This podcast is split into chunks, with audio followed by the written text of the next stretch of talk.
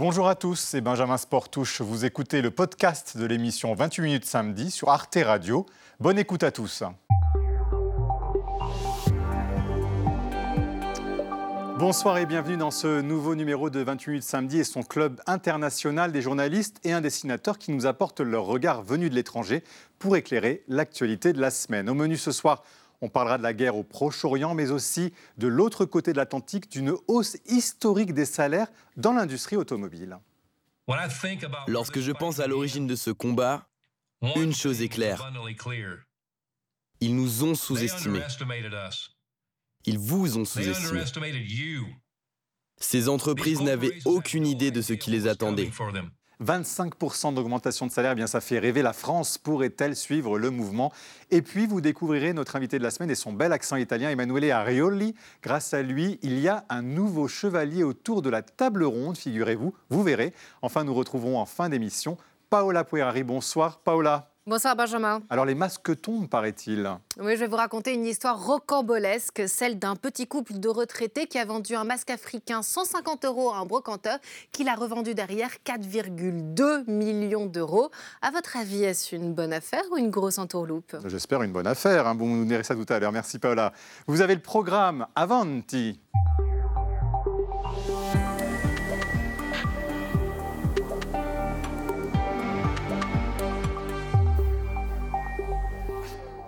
Et mes complices du samedi soir, Valérie Brochard, bonsoir. Bonsoir Benjamin. Ça va bien Très bien. Vous avez l'air et vous Toujours. aussi. Jean-Mathieu Perrin. Bonsoir, Jean, ça va. Votre cravate toujours impeccable. Jeremy Stubbs vous fait concurrence avec sa belle cravate. Oui, oui. Bonsoir, Jeremy Stubbs, ravi de vous avoir Bonsoir. à nos côtés. Eh bien, vous êtes directeur de la rédaction de la revue Causeur. hein. Directeur adjoint. Adjoint, attention, il faut toujours respecter les hiérarchies promotion. en toutes circonstances. Et président de l'Association des conservateurs britanniques à Paris, il faut le préciser aussi, c'est important. Euh, Myriam Amelal, bonsoir, de Bonsoir. France 24, ravi de vous avoir parmi nous. Vous animez euh, sur France 24 notamment l'émission Express Orient. Je ne me suis pas trompé. Bon, tout va bien. Et Richard Verly, Bonsoir. Richard, du quotidien suisse en ligne, Blick. Absolument. Voilà. Bravo. Et à- au, au pupitre, hein, Pierre Kroll. Bonsoir Pierre. Bonsoir. Vous dessinez pour le quotidien belge Le Soir et votre BD Le vrai du fou, elle est là, j'adore le titre, et vient de paraître aux arènes. Voilà. Merci de le montrer. Bienvenue, bienvenue à nos côtés.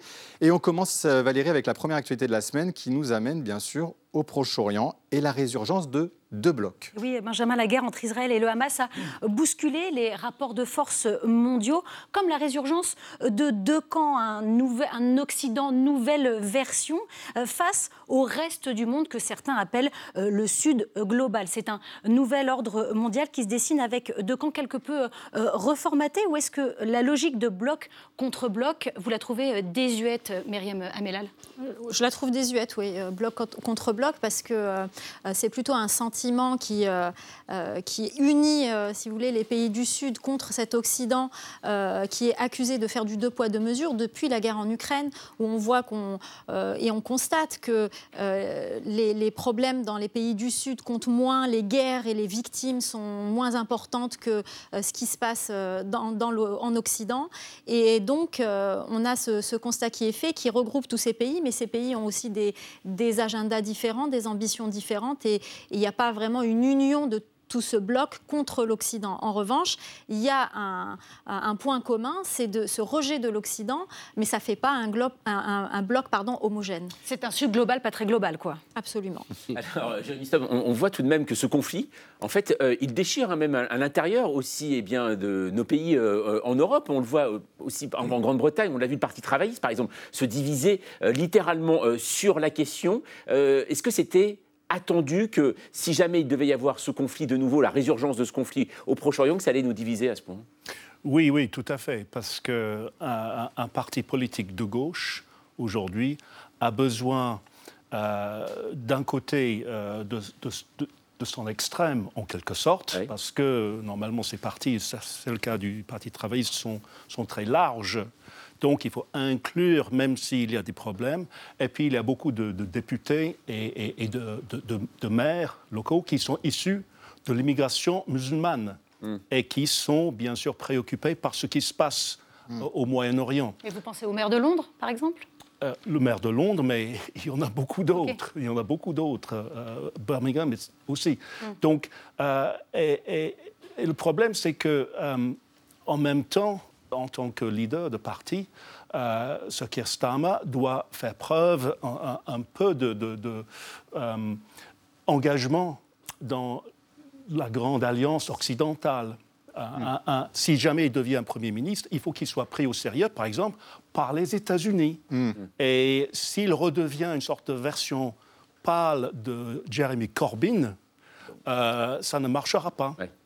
Et dites-moi, euh, Richard Verly, c'est aux États-Unis aussi qu'on voit beaucoup les, les, divisions. Très concrètement, on voit par exemple des universités américaines qui sont en train de s'enflammer autour de cette question. Oui, moi, il y a une dizaine de jours, j'étais à Montréal. Alors, c'est pas les États-Unis, c'est le Canada, mais l'université, le campus de l'université McGill, qui est la plus grande université de Montréal, était absolument rempli par. Il y avait une manifestation pro-palestinienne et, et véritablement, il y avait peut-être 4000 étudiants, 5000 étudiants qui étaient là et qui manifestaient pour la cause palestinienne. effectivement, ces images, on les a revues à New York, on les a revues dans l'ouest des États-Unis et dans d'autres villes.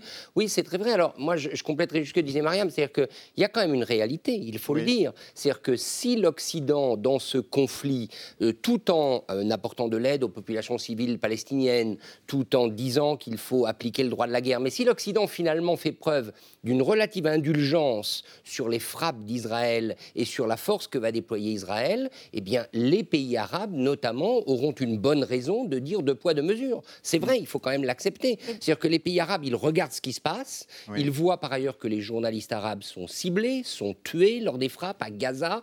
Et donc, au même moment, ils se souviennent de ce qu'il y a eu en Ukraine. Ils se souviennent des cris d'orfraie qu'on a poussés à juste titre sur les bombardements russes en Ukraine. Donc, euh, ayons les yeux ouverts. Il y a peut-être aussi des raisons de reprocher des choses à l'Occident.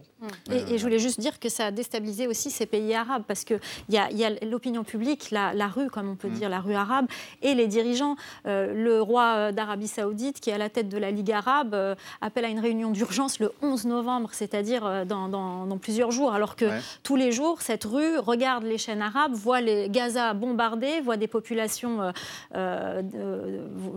sous les décombres, des, des images atroces, et se dit, mais on ne va pas encore attendre dix jours euh, pour avoir cette réunion d'urgence. Mais ça montre euh, peut-être un embarras euh, aussi, si je comprends bien. C'est un embarras pour les dirigeants arabes qui ont mis cette question sous le tapis, qui ont parfois reconnu l'État d'Israël, qui sont rentrés dans les accords d'Abraham. ça met tous ces pays dans l'embarras. On le voit très bien, la Jordanie qui rappelle son ambassadeur, qui, le roi qui a tenu un discours aussi mm. très dur à, l'égard d'Israël. Il y a même le, président Assisi, dont les ennemis sont les frères musulmans, mm. mais qui n'a pas condamné ouvertement mm. les attaques du Hamas. Donc on voit très bien que ça les met dans l'embarras. Très rapidement. Euh, oui, la question des victimes est, également idéologique parce que euh, c'est instrumentalisé sans doute par les deux côtés. Mais par exemple, il y a infiniment plus de victimes dans la guerre au Yémen. Hmm. Qui est-ce qui s'en émeut? Personne pratiquement. Et j'ajoute même que quand j'étais en Arabie Saoudite il y a quelques années, en 2019, 2018, euh, je posais la question à, des jeunes qui étaient des militants pour la liberté d'expression, etc. La guerre au Yémen, ils disaient, grosso modo, on ne fait pas d'omelette sans casser les œufs, euh, que ce mm. sont des victimes collatérales. Mm. Et euh, on se pose la question, les, hôpitaux au Yémen ont été ciblés aussi par l'Arabie Saoudite et sa coalition. Et tout ça, et, tout ça la rue arabe, comme on dit, en est consciente. Euh, il y a la cause palestinienne qu'ils défendent, mm. mais ils savent très bien à qui ils ont affaire aussi à l'intérieur. On a même vu des blessés palestiniens s'en prendre au Hamas dans des euh, images récentes sur les euh, réseaux sociaux et qu'on en était empêché par des militants du Hamas. Pierre Kroll, pas un dessin, mais deux dessins pour cette actualité.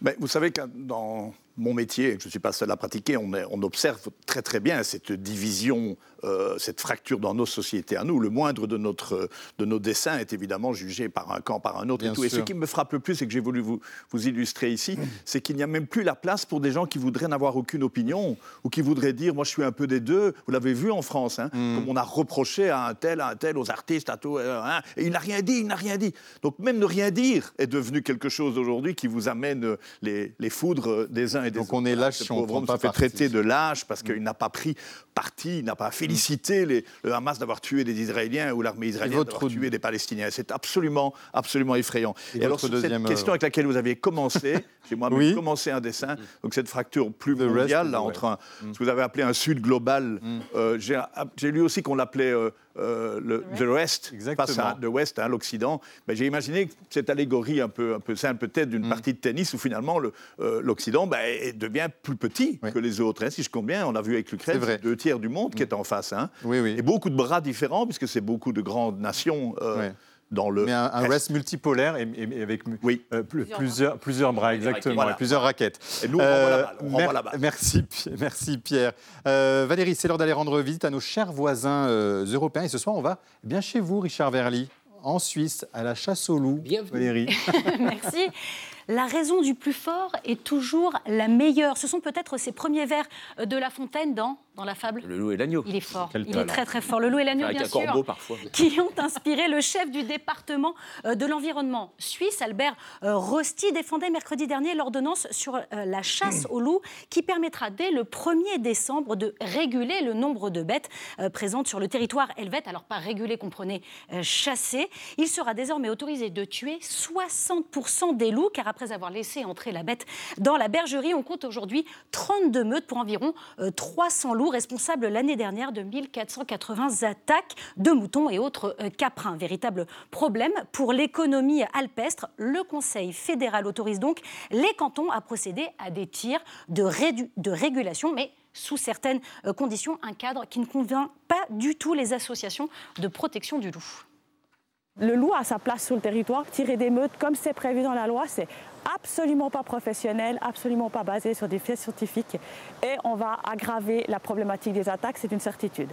Alors cette bagarre entre pro et anti-loup résonne jusque dans nos pâturages. En France, le loup gambade sur 55 départements et sa population atteint les 1104 individus. Le ministère de l'Agriculture a compté 4200 attaques de troupeaux en 2022. Et ici aussi, Benjamin, les associations de défense de loups assurent que les chiens de berger et les filets de euh, sécurité peuvent protéger euh, de ces attaques. Mais face à la colère des gardiens de troupeaux, le ministre de l'Agriculture, Marc Fesneau, propose d'augmenter lui aussi les tirs de prélèvement aujourd'hui plafonnés à 19% de l'espèce présente euh, sur le territoire. Alors voilà pour la France, on évoquait la Suisse un petit peu plus tôt, mais figurez-vous que même au niveau européen, euh, Ursula von der Leyen ouvrait la porte le mois dernier à une euh, révision du statut d'espèce protégée du loup. Alors certains diront que c'est pour venger son poney Dolly terrassé par un oh, loup, eh terrassé par un loup l'année dernière dans sa propriété de Basse-Saxe. D'autres analyseront plutôt la chose comme un clin d'œil aux agriculteurs et aux chasseurs à l'approche euh, des élections européennes. Pour la présidente euh, de la Commission, l'idée évidemment n'est pas d'éradiquer les 17 000 euh, bêtes présentes sur le vieux continent, mais d'arriver à concilier conservation d'espèces et protection de l'élevage. Alors Richard Verly, qui du loup ou de l'agneau doit-on défendre en priorité? Et vous n'avez pas le droit de dire en même temps. ah non. Alors moi je pense qu'il faut plutôt défendre l'agneau. C'est-à-dire que moi, alors, ce conseiller fédéral que vous avez montré, Albert Rochety, il faut le savoir, euh, d'ailleurs, il était vendredi à Paris, euh, c'est un anti-écologiste primaire. Hein, il vient du parti de la droite dure, de l'UDC, donc que ce soit lui qui ait en quelque sorte validé cette opération, c'est pas très étonnant. Mais euh, néanmoins, il faut quand même voir les choses en face. Il y a toute une économie de la transhumance, il y a une économie euh, alpestre, vous l'avez dit, il y a une, une vie des villages de montagne euh, qui s'est construite sans le loup, puisqu'à cette époque le loup n'est pas encore réintroduit, et qui maintenant se trouve menacé. Donc bien évidemment, il y a l'espèce protégée, mais à choisir, je pense qu'on est tellement inquiet des déserts de tous les domaines, des déserts territoriaux, des zones qui se vident de leur population, qui se vident d'activités économiques et agricoles. Si je devais choisir, je penche pour l'agneau. Ah ben voilà, c'est dit. Euh, Pierre Kroll, vos dessins, s'il vous plaît. Il y en a même deux, me dites-donc. Alors, est-ce qu'on commence par le chaperon rouge? Bah oui, voilà. je l'adore. Vous savez que le, loup est sans doute l'animal qui traîne le plus dans nos peurs ancestrales. Donc j'imaginais que le petit chaperon rouge, lui, il est rassuré maintenant de ce que la Suisse euh, décide. Voilà. il y a l'euthanasie en Suisse. Euh, c'est la grand-mère. C'est un autre sujet. La mort assistée. Et alors l'autre, l'autre dessin, peut-être un peu plus sérieux, parce que je crois savoir quand même euh, que les, scientifiques trouvent que ce genre de décision n'est pas adéquate parce que les meutes se reforment à chaque fois. Ou alors il faut éradiquer tous les loups définitivement de, de mmh. toute la Terre. Donc je crois qu'il ça risque d'être des tueries pour assez longtemps. Voilà, le monsieur la croit que c'est terminé, il y en a beaucoup derrière lui. On enverra le dessin aux associations de protection des, des, animaux. Alors on va maintenant retrouver notre DRH Olivier Boucreux, hein, qui chaque samedi décerne une médaille à son employé de la semaine. Hein. Ce n'est pas vous, Jean-Mathieu Pernin, cette semaine. Ce soir, ça viendra un employé qui part à la retraite après 25 ans de bons et royaux services. Nicolas Witchell, s'il vous plaît, journaliste de la BBC. It's so chic. Nous sommes tous des employés, celui de la semaine est correspondant de la BBC depuis des lustres, ça méritait bien une retraite royale. Good evening, the headlines at 6 o'clock. Nicholas Witchell, BBC. Nicholas Witchell, BBC News. Nicholas Witchell, BBC News. Nicolas Witchell, 70 ans et 47 ans de bons et loyaux services rendus à la télé anglaise, dont 25 de couronnement, mariage et autres enterrements chez les Windsor. On appelle ça un court correspondent pour le meilleur et pour le pire. The moment that so many people have dreaded for so long has come. Avec son ton sans complaisance, il a noué une relation amour-haine avec la royauté. L'exemple le plus probant, cette fausse note de Charles lui-même en 2005, pensant qu'on ne l'entendait pas, alors que le journaliste insistait pour avoir des infos sur son prochain mariage avec Camilla. Sur son CV, le Six O'Clock News et le Breakfast News, à son palmarès de reporter, il n'affiche pas que des têtes couronnées. Il a couvert les grèves de la fin des membres de l'IRA, le conflit des Malouines, la campagne électorale de Margaret Thatcher, etc., etc. Surnom, le missionnaire du poil à gratter salutaire ou Bibman, Bib étant le diminutif de BBC. Le Daily Mirror a même titré L'homme de la BBC s'assoit sur une lesbienne après une altercation à la télé avec des femmes venues manifester contre une loi sur l'homosexualité. Sacré Bib. L'employé de la semaine, que dis-je, du siècle pour la BBC ne l'est pas forcément pour ses collègues. Il a eu droit à sa marionnette après avoir refusé de faire grève avec les autres journalistes en 1989. Good evening. The BBC was hit today by another one-day strike and only one newscaster crossed the picket lines. Passion Loch Ness, ou plutôt son monstre présumé auquel il a consacré un livre à l'université en 1974. Depuis, il a assumé le côté fake news de l'histoire. Il couvrira le 25 décembre à Sandringham la traditionnelle participation des Windsor au service religieux de Noël pour finir en beauté Merry Christmas Mr. Witchell. Et finalement, pourquoi lui? Parce qu'un homme qui n'a pas l'intention de publier ses mémoires ni ses anecdotes croustillantes est peut-être finalement le dernier des gentlemen, God save the court correspondent. Thank you, Olivier Boucreux. Bon, Jérémy Stubbs, je me tourne vers vous, naturellement, bien sûr. Est-ce que vous auriez aimé être correspondant euh, pour couvrir la monarchie britannique? Parce qu'on nous dit que c'est à la fois, on a l'impression que c'est le job le plus envié et le plus difficile du royaume. Est-ce que vous auriez été parce tenté? que, Parce qu'apparemment, on a très peu d'opportunités pour parler au sujet de, de ces reportages. C'est-à-dire que euh, tout est très, très, très euh, sous contrôle. autour Cadré, de la- voilà. ouais. Donc non, c'était pas, vous en, pas été en- même temps, Ah. sa personnalité, euh, quand il était animateur de journal, la revue satirique Private Eye l'a surnommé la carotte empoisonnée. Alors, sans cautionner la rouquinophobie, il avait apparemment une personnalité difficile. Et je prends le parti du, du- du roi Charles ici. Il va être. D'accord. Donc il ne sera pas anobli, si je vous entends bien. Il ne va pas être anobli après 25 ans. Très peu probable. Très peu probable. Bon, alors voilà, c'est dit. Ouais, bah, s'il regarde ce Le- soir, voilà, voilà, maintenant, c'est il est, ça, au- voilà. maintenant, il est au courant. Pierre Kroll, un, un dessin, s'il vous plaît, avec un kilt. Ben voilà, le, le- Charles a sorti son kilt parce que c'est plus dansable. Et je suppose qu'en 25 ans, il n'y a pas que Charles qui a dû être agacé par le journaliste dont vous parlez. Et moi, je viens d'une monarchie. Je peux vous dire qu'effectivement, je sais que les journalistes qui traitent de tout ce qui touche à la maison royale le font avec énormément de déférence. Ah, avec les chiens de la reine, bien Et évidemment. même les chiens sont. Ah bah oui, ils sont toujours, mais ils, ils sont encore sur terre. Hein, Oui, c'est une Bon, grosse erreur. attends. hein. Grosse erreur. qui était au Kenya Oui. hein, et qui a refusé de présenter ses excuses vrai. hein, euh, pour les crimes coloniaux. C'est vrai. Euh, et on lui a beaucoup c'est surtout la façon dont il l'a fait. Il a dit que c'était tellement impardonnable qu'il ne pouvait pas demander pardon. Surprenant. En, En effet. à Euh, il, en il a présenté ses excuses ouais. personnelles, mais pas du tout au nom du gouvernement, ce qui est normal, Ce qui est- je trouve. Ah, voilà, autre avis. C'est pour ça que vous êtes ici. C'est l'heure de la une hexagonale. Cette photo en une de l'équipe a un homme au visage ensanglanté. Eh bien, c'est celui de l'entraîneur de l'Olympique lyonnais, Fabio Grosso. Dimanche dernier, avant même d'arriver au Vélodrome de Marseille, le bus qui transportait son équipe a été caillassé et l'entraîneur a été sévèrement touché au visage. Le dégoût et la honte hein, a titré l'équipe à juste titre. 65 000 spectateurs ont dû rentrer chez eux et le match a été repoussé au 6 décembre. On ramène les violences souvent au foot, mais est-ce que ce n'est pas un miroir, tout simplement, grossissant, de ce qui se passe dans nos sociétés aujourd'hui Des violences, un ministre a parlé d'ensauvagement. Bah, il y a toujours eu des violences dans le football, je pense. Euh, on a toujours constaté euh, euh, des violences dans tous les pays du monde d'ailleurs. Le foot, je ne sais pas pourquoi, je ne pourrais pas l'expliquer, mais c'est vrai que les stades de foot sont un, un exutoire. Mm. On y parle politique, on y parle.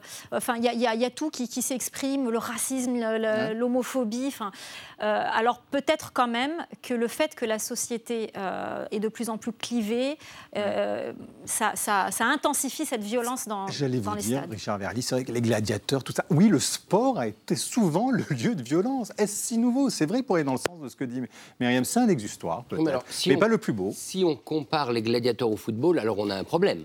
Euh, parce que c'est quand même supposé ne pas être le même tout sport. Tout sport est un sport de combat. Non, moi, ce que ça m'a inspiré, c'est que j'ai j'ai vraiment mal pour Marseille. Je trouve que cette ville, on a vraiment l'impression. Mm. Il y a eu une sorte d'éclaircie avec la visite du pape François, qui d'ailleurs s'est déroulée dans le stade. Tout à fait. Euh, et sinon, ce n'est que des mauvaises nouvelles en permanence pour une ville qui, au demeurant, est formidable, qui a tellement d'atouts, qui est mm. ouverte sur la Méditerranée, qui est, on l'oublie, le point d'arrivée des câbles numériques mm. qui relient l'Europe au reste du monde. Donc Marseille, qui est une ville, je dirais, bénie, eh bien, elle n'arrête pas de sortir, elle n'arrive pas à sortir de cet enfer. Oui, mais en même temps, c'est une poignée d'individus. Comment est-ce que vous êtes débarrassé de vos hooligans ou pas, vous en Angleterre, Jeremy Stubbs? Dans une certaine mesure, mais euh, la violence dans le football, et on l'a déjà dit, c'est éternel en quelque sorte. Euh, il faut des opérations de police pour repérer les individus les plus violents, pour les ficher, pour les suivre. C'est tout un travail. Et quand de temps en temps euh, on, maîtrise, on se dit, tiens, tout va bien, on n'a pas besoin, il y a d'autres dossiers à suivre. Et donc finalement, ça remonte. Donc c'est des urgences systématiques, tout à fait. Malheureusement. Pierre Kroll, un dessin, s'il vous plaît. Euh, le, le, plus grave, c'est que si vous avez raison en parlant de reflet de la société et de nos sociétés, ben, c'est que notre société est ça. Vous, savez, les hooligans, on a connu en, ben Belgique, au Ezel, 39 hein, morts en 1985. C'était des charges de supporters anglais contre des Italiens. Mais personne ne traitait les autres de nazis, personne ne s'en est pris aux joueurs, personne n'a fait de ça une idéologie euh, guerrière. Ça restait du football déviant, mais ici, c'est effrayant. On doit, on doit un jour haïr tout le temps. Euh, peut-être qu'un jour on, y tu aimeras, tu, on aura tu aimeras qui? Souhaitons-le. En tous les cas, euh, Valérie, deuxième dossier d'actualité tout de suite, eh bien, ce sont les salariés, on change complètement de sujet, les salariés de l'industrie automobile américaine qui ont décroché bien le gros lot. Et oui, une bonne nouvelle. Après six semaines de grève historique chez General Motors, Ford et Stellantis, les salariés des trois constructeurs américains ont trouvé un accord. Les syndicats ont obtenu une hausse de salaire de 25% sur quatre ans, une victoire historique saluée ce lundi par le président des États-Unis qu'on écoute. Nous commençons enfin à construire une économie qui fonctionne pour les travailleurs, pour la classe moyenne, pour l'ensemble de la société, pour l'ensemble du pays, y compris les entreprises. Parce que lorsque nous faisons cela, les pauvres ont une échelle à gravir, la classe moyenne se porte bien et les riches continuent à très bien s'en sortir. Richard, c'est une victoire historique pour les salariés. Est-ce que cette victoire peut faire tache d'huile dans d'autres secteurs de l'économie américaine Oui, je pense. Ah. Je pense qu'en plus, n'oubliez pas que Joe Biden était allé rendre visite Bien sûr, il y a un euh, aux, grévistes de l'automobile. Et, je trouve que c'est très réconfortant sur un plan. On a l'image des États-Unis, un pays totalement libéral, où les syndicats ne joueraient mmh. aucun rôle, où les salariés seraient livrés vraiment au, patron. Eh bien non, à travers ce secteur automobile, c'est en train de se structurer. On oublie que les États-Unis ont été un pays de lutte sociale et là, euh, ça marche. Et je me Il y souviens a eu Amazon aussi en 2020. Voilà. Hein. Et je me souviens que sur ce plateau, je crois, on avait décerné le titre d'employé de la semaine à ce leader Absolument. Exactement. Sean Fein. Quelle mémoire. Sean Fein.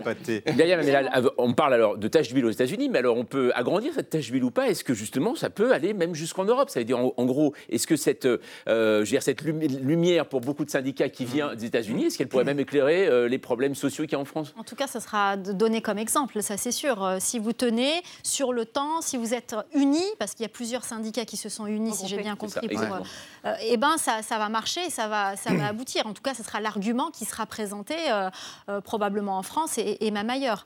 ça voudrait dire Emmanuel Macron à côté des, salariés. Si je fais le parallèle exact, Joe Biden et Emmanuel Macron. bon. je suis pas sûr que ça aille jusque-là, mais en tout cas, l'exemple sera donné les amis, vous chantez l'international. ça coûte cher au patron, c'est ça que vous allez nous dire. Ça coûte cher au patron. Un peu vite, un peu vite. Les, ouvriers, là, ils ont gagné une bataille, mais ils n'ont pas gagné la guerre. Hmm. Le prix des voitures de ces entreprises va augmenter. Euh, est-ce que les entreprises vont, rester compétitives, surtout contre la, concurrence de la Chine? Est-ce qu'elles ne vont pas relocaliser à l'avenir, délocaliser Jérémy en Grande-Bretagne, il me semble qu'il y a pile.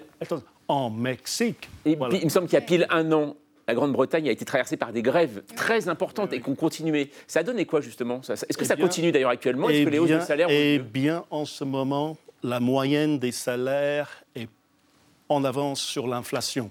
Ah. Je l'ai lu dans The Guardian, journal de gauche. Donc euh, là, ça s'améliore, ça s'améliore. Et c'est normal, c'est normal.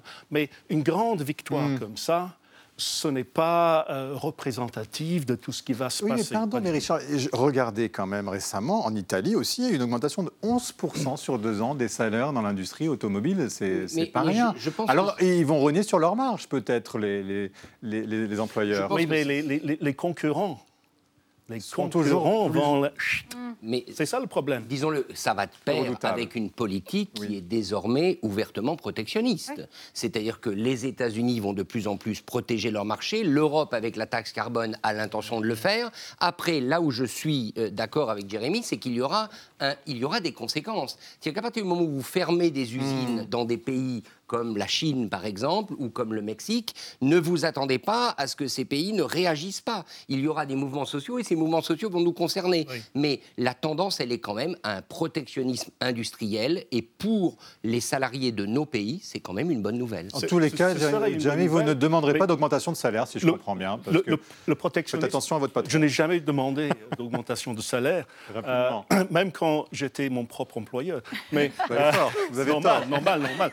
attention parce que le protectionnisme ne marche pas. Les États-Unis ont réduit leurs importations depuis la Chine en augmentant les importations depuis d'autres pays, l'Inde, Mexique. Mais ces pays-là sont encore plus dépendants de la Chine qu'avant. Donc les États-Unis sont à la fin plus dépendants de la Chine que jamais. C'est dit, une fois de plus.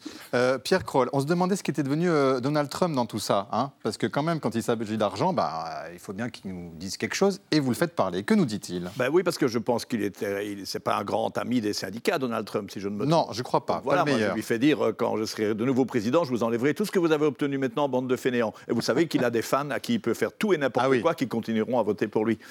Quoi qu'il arrive, il a ses fans. Et Jean-Mathieu Pernin, vous aussi, vous avez vos fans. et vous avez aussi passé votre semaine à zapper la télé des autres. Et cette fois, bien, vous êtes arrêté sur la télé mexicaine. Et oui, parce que en fait, j'ai eu un petit problème de réception télé. J'ai regardé YouTube, en fait, surtout euh, Benjamin et un influenceur, en fait, euh, incroyable, alors qui est le programme le plus regardé en langue espagnole dans le monde. C'est celui, eh bien, du président mexicain. Hein, voilà, Andrés Manuel López Obrador. Cinq jours sur sept, AMLO, c'est son surnom, au chef de l'État, présente les réalisations de son gouvernement entre 7h et 9h le matin sur les chaînes de télé publique, mais également en direct sur YouTube. Hein. Dans les médias, on appelle ça va faire une matinée et c'est une retransmission qui commence toujours avec le même générique.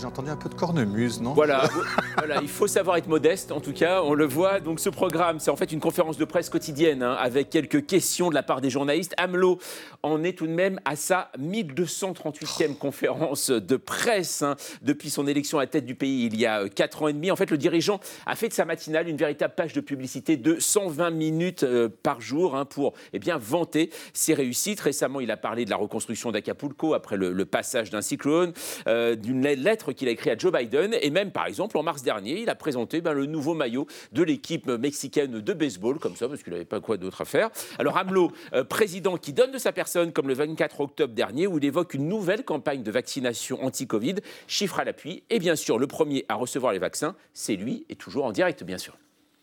Señor presidente. De acuerdo de las primeras. Perfecto. Toco su brazo. Sí. ni se sintió nada. Apretamos tantito, si es tan amable.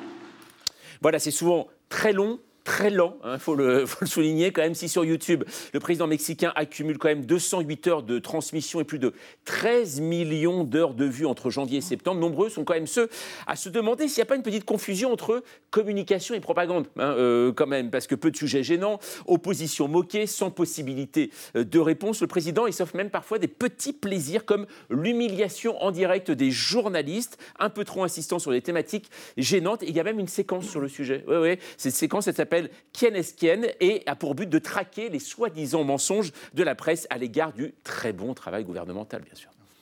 Vamos a sacar aquí un quién es quién en las mentiras de la semana para este, eh, combatir las falsas noticias. Voilà, alors le programme devrait prendre fin le 2 juin 2024, date de la présidentielle au Mexique à laquelle ne concourt pas au bras d'or encore sept mois de populisme télévisuel mexicain, ça ne se rate pas, euh, bien sûr.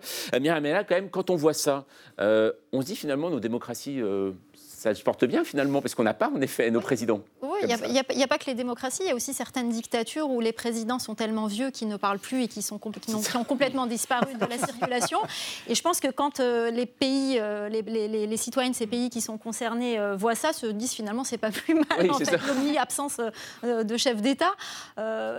après, oui, ça, ça, Vous savez qu'Hugo Chavez faisait la même chose hein, au Venezuela. Il y a, Ça s'appelait Cadena Nacional, c'était sur toutes les chaînes en même temps. Il y a le président ougandais aussi qui fait de temps en temps des, des, euh, des télé-évangélismes. Euh, D'accord, oui, il prêche. il, prêche voilà. il y a un point positif dans le cas d'Obrador, un point positif, c'est que le, Mexique, comme vous le savez, est gangrené par les gangs, il n'y a plus de confiance dans les institutions, lui, ce n'est pas un dictateur, et à travers ses prises de parole, mm. peut-être que son objectif est de redonner confiance dans les institutions du pays, il ne faut peut-être pas négliger cet mm, aspect. De, enfin, de là parler tous les matins pendant deux heures, bon, pourquoi pas C'est une technique. Peut-être certains en France s'en inspireront-ils, enfin on n'espère pas. Euh, Pierre Kroll, dites ah ben, Donald Trump à nouveau. Bah oui, puisque, puisque je venais de le dessiner, je l'ai refait parce que je pense que lui doit trouver ça assez bien. Ah bah euh, oui. C'est le champion du monde, là, le Mexicain, lui, hein, du populisme et de la présence permanente, etc. Marquez que chez nous, dans nos démocraties, on dit aussi que les présidents et les, et les ministres sont en campagne tout le temps. En fait. Mais à ce point-là, voilà, je suppose que Trump en est un peu jaloux. Et je ne suis pas sûr que c'est à imiter partout. Regardez, j'ai pas pu vous le mettre en couleur. mais je ne suis pas, sûr qu'en France, avec sa popularité actuelle, euh, Macron ferait de l'audience tous les matins. mais bon, bon, vous regarde. J'ai adoré les pantoufles de Donald Trump. Hein, quand ah oui, vous avez ah oui, les Mickey ah bah oui. Ah bah merci. Vous n'avez pas vu les pantoufles Vous. Bon, merci à vous, euh, Pierre. C'est l'heure d'accueillir notre invité du samedi. Il a toujours rêvé d'être un chevalier de la table ronde. Alors, faute de pouvoir retourner mille ans en arrière, il s'est mis en quête d'un chevalier qui était tombé dans l'oubli. On connaissait Arthur, Lancelot, et bien voilà, Ségurant. Bonsoir, Emmanuel Arioli. Bonsoir. Ravi d'être, euh, euh, de vous avoir parmi nous. Vous êtes donc euh, spécialiste du Moyen Âge, médiéviste, hein, comme on dit, après un brillant parcours à l'école normale en Italie, puis à Paris. Et voilà donc le fruit de vos recherches. Ségurant, le chevalier au dragon. Et donc, je le disais, eh bien, vous avez retrouvé la trace et reconstitué l'existence de ce chevalier. Et ça vous a pris quand même 10 ans. Et comment est-ce possible Pourquoi avait-il disparu, ce chevalier? Alors j'ai commencé cette quête en 2010, lorsque j'ai trouvé un fragment de cette euh, aventure euh, inconnue, donc à la bibliothèque de l'Arsenal à Paris. Mais le manuscrit était incomplet, il s'arrêtait au milieu d'une phrase, et j'ai donc mené une quête de 10 ans à travers l'Europe pour retrouver tous les morceaux subsistants de ces aventures. Donc j'ai réuni 28 manuscrits en tout, euh, en France, en Italie, en Suisse, en Allemagne, en Grande-Bretagne et aux États-Unis. Avec ces 28 manuscrits, voilà, je ramène à la lumière cette épopée disparue. Dont certains en vieux français, c'est bien ça? Oui, absolument. Ça, c'est incroyable. Euh, c'est une histoire écrite euh, au XIIIe siècle, écrite en ancien français, écrite en Italie, mais en ancien français. Le français était en quelque sorte la langue internationale. Et, ah, c'était le bon vieux temps. absolument. C'est un, chevalier donc au dragon. Euh, qu'est-ce qu'il représente ce dragon? C'est quoi ce dragon? Ah, C'est une, énigme ah. à résoudre. Le, narrateur ne nous dit pas ce qu'est ce dragon, mais en tout cas le chevalier se rend à la cour du Arthur et la fée Morgane, la méchante sœur du Arthur, fait apparaître un dragon. Et voilà que Ségurant se retrouve ensorcelé et obligé par magie à poursuivre ce dragon, que l'on peut donc interpréter de mille façons différentes. Ce qui est étonnant, c'est qu'on connaît euh, de la table ronde, des légendes arthuriennes. C'est vrai qu'on connaît euh, Arthur, euh, Perceval, Lancelot, euh, voilà, Maximum, on va connaître Gauvin. Mais pourquoi En fait, il y en avait beaucoup d'autres, c'est ce que vous expliquez. Il y a d'autres chevaliers dans la légende. Mais pourquoi celui-là avait totalement disparu? Ah. Il y a plusieurs raisons hein, qui peuvent expliquer cela. La raison la plus troublante est le fait que les aventures de Ségura ont été mêlées à une œuvre qui s'appelle Les prophéties de Merlin. Mm. Et cette œuvre. Merlin l'Enchanteur, donc celui qu'on connaît. Merlin l'Enchanteur, absolument. Et à la contre-réforme, donc à la Renaissance, les prophéties de Merlin sont inscrites à l'index des livres interdits. Et voilà donc que les manuscrits sont brûlés. Euh, et, et d'ailleurs, j'ai trouvé plusieurs manuscrits brûlés qui m'ont permis de faire cette reconstitution. C'est un, un, chevalier euh, sans dame. Il n'aimait pas euh, l'amour courtois, euh, Ségurant Il préférait peut-être euh, Tristan à Iseut ou... Absolument, c'est un nouveau Lancelot, un nouveau Tristan, mais c'est un Lancelot sans Guenièvre, un Tristan sans Iseut. C'est un chevalier qui n'aime pas. Et c'est un quelque chose il avait peut-être un Tristan oui, voilà, tout, non? Enfin, je sais pas, pourquoi pas. On ne sait pas, cela ah, n'est pas dit. Vous n'êtes pas allé jusque-là encore. Mais en tout cas, c'est un chevalier très atypique, puisqu'il n'accomplit pas des exploits pour une dame. Hmm. Il juste, il poursuit un, un dragon. Comment vous expliquez que la table ronde, aujourd'hui, on est en 2023 hmm. euh, En France, on a eu même Camelot, euh, quatrième marché, qui parle de la table ronde, qui s'en amuse. Vous, vous recherchez un, chevalier euh, complètement inconnu. Pourquoi il y a toujours cette attraction Quel que soit ce nom, quand vous le dites en, Europe, voilà, quand on parle de la, de la, table ronde, tout le monde connaît. Pourquoi on est toujours attiré par ça aujourd'hui? C'est vraiment une légende universelle, je pense. Elle nous parle encore. Elle traverse, elle transpose des mythes qui sont encore actuels. Et, je pense que Ségurant, le chevalier au dragon mmh. aussi, avec son dragon et avec ses aventures. Je pense qu'on est dans une époque dans laquelle on a besoin de cet enchantement. On vit dans une époque désenchantée et on a besoin de cet enchantement encore. Mmh. Ça vous fascine aussi, vous, les amis? Myriam Amélal, vous... Bah moi, je me demande si on trouvera un jour une femme chevalier de la ah. Alors, alors est-ce que ça peut être possible Pour le moment, je n'ai pas trouvé, mais c'est peut-être un jour. Dans, dans, vos dix ans de recherche, vous n'avez jamais trouvé euh, de personnage féminin euh, alors, il y a des personnages féminins qui sont liés à la légende du Arthur, la fée Morgane et, la Dame du Lac, par exemple. Mais il n'y a pas de. Plutôt associé à des sorcières ou des personnages magnifiques. Mais vos recherches sont abouties ou ce n'est pas encore terminé sur ce chevalier J'ai recherches parce que voilà, j'ai dû traverser des bibliothèques et des archives de toute l'Europe, puisque j'ai dû consulter des centaines et des centaines, voire des milliers de manuscrits car les manuscrits du Moyen Âge ne portent pas un titre clair. Donc les titres sont Les Chevaliers de la Table Ronde, l'histoire du roi Arthur. Donc il fallait consulter des milliers et des milliers de manuscrits. C'est incroyable ce que vous avez travaillé. donc, voilà. Vous, allez chercher quoi maintenant? Maintenant que vous avez trouvé Ségurant Maintenant, je suis parti sur une autre épopée entièrement Alors, différente. C'est vrai? que je, voilà, je, veux pas, je sais que je ne pourrais pas trouver un autre roman de la table Alors, ne déflorez pas tout, vous reviendrez. en attendant, écoutez, il y a un formidable documentaire sur Arte qui sera diffusé le 25 novembre prochain et qui retrace toute votre quête. C'est incroyable, c'est extrêmement bien fait, c'est très didactique, c'est passionnant. Et on a aussi donc ce livre, Ségurant, le chevalier au dragon. Vous avez même conçu un travail universitaire dont deux volumes en ancien français, je le précise, c'est remarquable. Il y a aussi eh bien, des livres pour enfants. Enfin bon, il y a la totale pour comprendre qui est ce Ségurant. Jerry Stop, vous êtes euh, fasciné, je le sens. Et, en plus, ils viennent, du, vous m'avez dit tout à l'heure, de, de, chez vous. Quand j'étais étudiant, j'ai dû apprendre les, les, plus de 2000 vers de Tristan. Ah. Ah. Et si on va maintenant avoir. C'est en vers ou en prose? C'est en prose. C'est en prose. Ah, bon. Alors, vous nous réciterez la prochaine fois, on fera une spéciale sur les 2000 vers. Merci beaucoup, Emmanuel Arioli, de nous avoir présenté votre travail. Merci à vous. Et Pierre Coll, eh bien, vous avez un dessin. C'est pour vous, Emmanuel. Regardez. Merlin, qu'il est Oui, j'avais lu ah. dans une interview, vous aviez dit que notre époque était désenchantée et que c'est pour ça que le Moyen-Âge revenait quelque part à la mode. Vous venez de le redire aujourd'hui, ça m'inspirait ce dessin. Peut-être que c'était déjà dans les prophéties. Euh, vous étiez entre les lignes. Merci encore à vous d'être venu ce soir dans 28 minutes. Et vous allez céder votre place à Paola Pueri. Bonsoir, Paola. bienvenue à, vous. Et euh, à observer l'actualité comme vous le faites, eh bien, parfois, on croit rêver. Et ce soir, eh bien, les masques tombent. Racontez-nous cela. Alors c'est un procès très médiatique qui avait lieu cette semaine et qui déchire le monde de l'art. Alors il me pose une question simple. Lors d'une brocante, quelle est la limite entre une vraie bonne affaire et une grosse entourloupe Alors l'objet de convoitise, le voici. C'est un masque africain, visage en forme de cœur, sculpté dans du bois de fromager d'une rare beauté et qui pourtant dormait dans un grenier depuis plus d'un siècle. Et alors à qui appartient-il? Eh bien il appartient à un couple de retraités, hein, les fourniers octogénaires. Ils l'ont hérité d'un aïeul qui avait vécu au Gabon, mais ils veulent vendre leur maison, alors ils décident de se débarrasser de tout un tas de vieux objets. Le jardinier les met en relation avec un brocanteur. Le brocanteur euh, veut bien acheter le masque 150 euros top là, l'affaire est dans le sac, la famille va déménager, mais quelle n'est pas leur surprise quand six mois plus tard, elle ouvre le journal et elle découvre en couverture le masque. Il est la vedette d'une grande vente aux enchères. Il hmm. s'agit en fait d'un masque Fang. Hein. Il appartient à la société secrète du Hengil des justiciers qui parcouraient les villages pour débusquer les sorciers qui ont, ont longtemps été suspectés de cannibalisme. Alors ces masques se révèlent rarissimes, ils auraient des pouvoirs magiques, ils ont inspiré les plus grands peintres comme Picasso, comme Modigliani, évidemment, et euh, la mise de départ est à 300 000 euros. Ah oui, tout de même. Imaginez la tête des retraités qui se précipitent sur le téléphone, appellent le brocanteur, qui les rassure, mais ne vous inquiétez pas, je voulais vous faire la surprise, évidemment.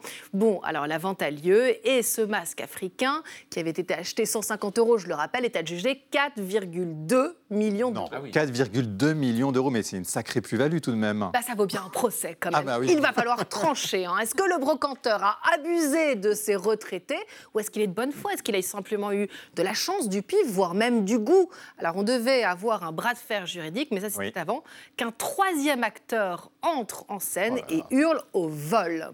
Et qui c'est ça alors, ce troisième acteur Eh bien, c'est l'État gabonais qui s'est invité au procès et qui pense que c'est un bien mal acquis. En fait, le l'aïeul euh, des retraités n'est autre que le gouverneur colonial du Gabon et ce petit cadeau qu'il a fait à sa famille, c'est en fait un pillage. L'État ah gabonais pense que ce bien n'est pas à vendre, que c'est un patrimoine inaliénable et que c'est même l'âme du Gabon. Alors, ce processus de restitution, beaucoup de musées occidentaux l'ont entamé, mais c'est la première fois qu'un État africain réclame un bien privé. Le verdict aura lieu ah. en décembre, mais pour les Gabonais, eh bien c'est tout vu. Ce masque a encore des pouvoirs ah. magiques et il va faire lui-même sa propre justice. Et il sera peut-être restitué alors au peuple euh, Fang, mais vous nous tiendrez au courant quand même de la décision en décembre. En décembre, Promis. Pierre Kroll, ça vous a inspiré un dessin, bien Écoutez, sûr. je vais vous, je vais vous dire, j'ai une petite collection moi de masques africains. C'est vrai, hein, tous ramenés de mes voyages là-bas, donc ils valent rien, ils valent pas très cher. Vous êtes sûr? Vous êtes sûr? Parce que maintenant vu l'histoire de ben voilà, justement, je profite de l'antenne pour vous dire que celui-là que j'avais acheté 50 euros, je vous le revends 1 million ah. et vous ferez peut-être une très belle affaire si vous le revendez 4 millions. D'accord. Voilà. On va peut-être demander une augmentation hein, avec euh, avant, de faire une proposition. voilà. C'est entendu. Merci Paola. On va maintenant retrouver David Castello-Lopez. Vous l'attendez tous, je le sais. Il est si populaire, lui, et ses questions si intéressantes. Et ce soir, celle-ci. Pourquoi est-ce qu'on ne couvre pas le Sahara de panneaux solaires?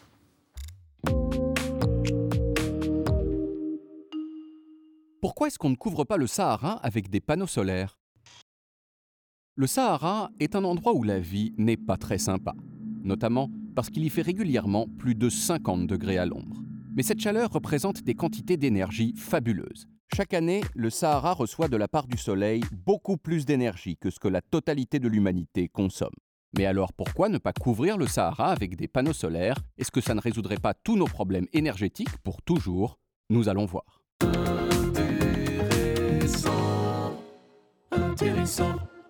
Eh bien, probablement pas. Et ce pour une raison complexe que je vais vous expliquer maintenant. Vous avez déjà remarqué sans doute que lorsque vous vous habillez tout en noir l'été, vous avez beaucoup plus chaud que lorsque vous vous habillez tout en blanc, parce que les couleurs sombres absorbent davantage la chaleur que les couleurs claires. Et justement, les panneaux solaires sont beaucoup plus sombres que le sable du Sahara et ils chauffent donc beaucoup plus que lui. Cette chaleur se transmet à l'air environnant, ce qui peut avoir des conséquences massives. Car l'air plus chaud monte plus haut dans l'atmosphère et il a tendance à condenser l'humidité qui s'y trouve sous la forme de nuages. Résultat, il pleut. Alors vous allez me dire, eh ben, c'est cool non qu'il pleuve au Sahara? Parce que... Non? Eh ben non plus. Pourquoi? Eh bien, entre autres parce que, comme l'a montré cette étude réalisée en 2020, par un jeu d'interactions complexes à l'échelle de la planète, la pluie en plus sur le Sahara, ce serait de la pluie en moins dans d'autres régions du globe qui en ont besoin, et en particulier en Amazonie, le poumon de la planète, qui connaîtrait de grosses sécheresses. Heureusement, il existe une solution plus prometteuse que les panneaux solaires qu'on appelle les centrales solaires thermodynamiques. Ces centrales n'utilisent non pas des panneaux solaires, mais des centaines de miroirs qui convergent sur un point. L'immense chaleur produite permet de transformer de l'eau en vapeur, qui fait tourner des turbines, comme dans une centrale classique. On ne sait pas encore si cette option est viable à grande échelle, mais en tout cas, c'est mieux que de couvrir le Sahara avec des panneaux solaires. Intéressant, Il y a toujours réponse à tout, il est formidable, David Kessel-Lopez. C'est la fin de l'émission, mes amis. Merci euh, de nous avoir accompagnés. Merci à vous trois. Merci à vous, mes amis. Merci à vous de nous avoir suivis, bien sûr. On se retrouve lundi à 20h05 avec Elisabeth Quint, bien sûr. Et on se quitte en musique avec un clin d'œil à votre chronique, Valérie Triane. Vous allez reconnaître par vous-même, bien sûr. Hein, le loup, bonne soirée. Tchuss.